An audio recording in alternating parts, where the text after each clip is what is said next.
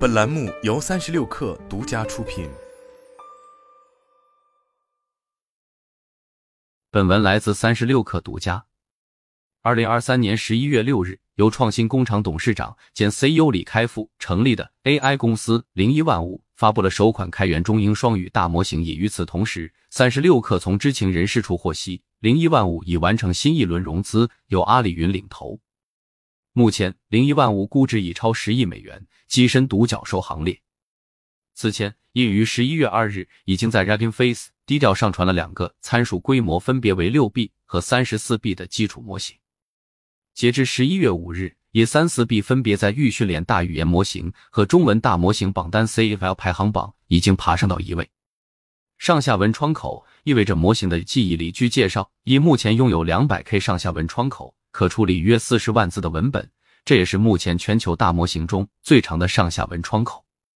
李开复提到，由于 GPU 紧缺，当模型尺寸从六 B 推向更大的尺寸时，团队需要把握好规模，减少试错成本，不能一味追求大。通过打磨 AI n f 以三四 B 将训练成本下降了百分之四十。别的友商如果要用两千张 GPU，我们只要一千两百张。一的训练数据主要来源于公开语料的爬取和数据库。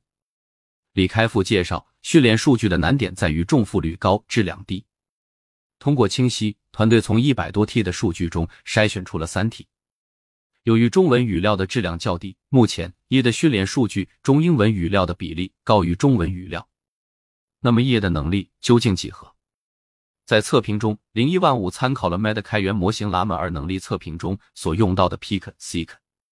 HelloSwag、Winogram 等多个数据集，来评估页的常识推理能力、阅读理解能力、数学与代码能力等多维度能力。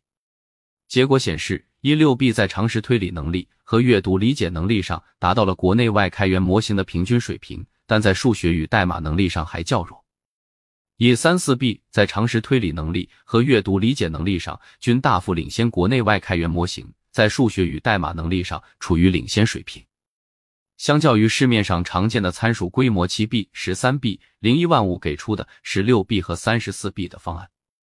李开复认为，三十四 B 的尺寸属于开源大模型稀缺的黄金比例尺寸，达到涌现门槛、满足精度要求的同时，对厂商而言能够采用高效率单卡推理。训练成本友好。李开复坦言，在完成融资前，零一万物为了覆盖算力等训练成本，已经负债几千万美元。这也侧面反映出李开复 All in AI 的决心。作为零一万物的发起人，李开复也可谓是中国人工智能的领军人物之一。他曾先后担任微软全球副总裁、谷歌全球副总裁兼大中华区总裁，并在二零零九年创立了天使投资和企业孵化平台创新工厂。二零二三年三月，李开复躬身入局大模型赛道，为筹建新公司零一万物广发英雄帖。零一万物欢迎有 AI 二点零技术实力和 API 信仰的优秀人才加入，一起打造 AI 二零全新平台，加速 API 到来。到七月，零一万物已有来自阿里、百度、谷歌、微软等国内外公司的数十位核心成员到位。发布会上，李开复介绍，团队在六七月份写的第一行代码。如今，零一万物已经集结了国内外一批人工智能领域的大牛，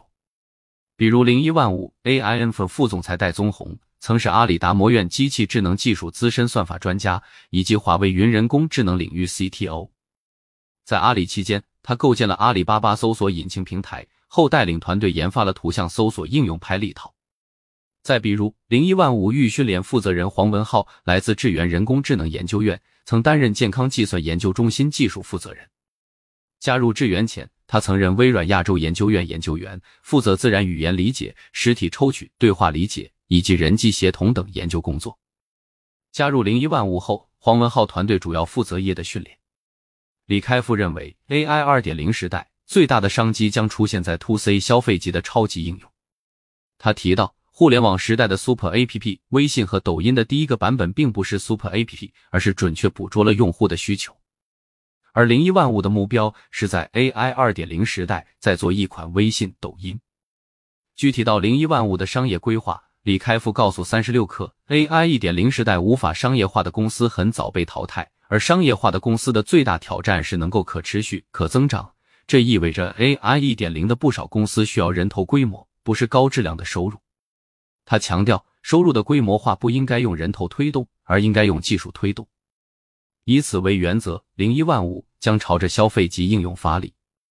考虑到国内用户的付费意识和意愿尚在培养阶段，零一万物将同时考虑应用的本地化和出海。目前，零一万物已经启动一百 B 以上参数规模的模型训练，而多模态大模型团队已经集结了十多个人。几周之内，我们就有新的发布和大家分享。李开复透露，一的定位是通用底座，同时一系列量化版本、对话模型、数学模型、代码模型、多模态模型将以快节奏推出。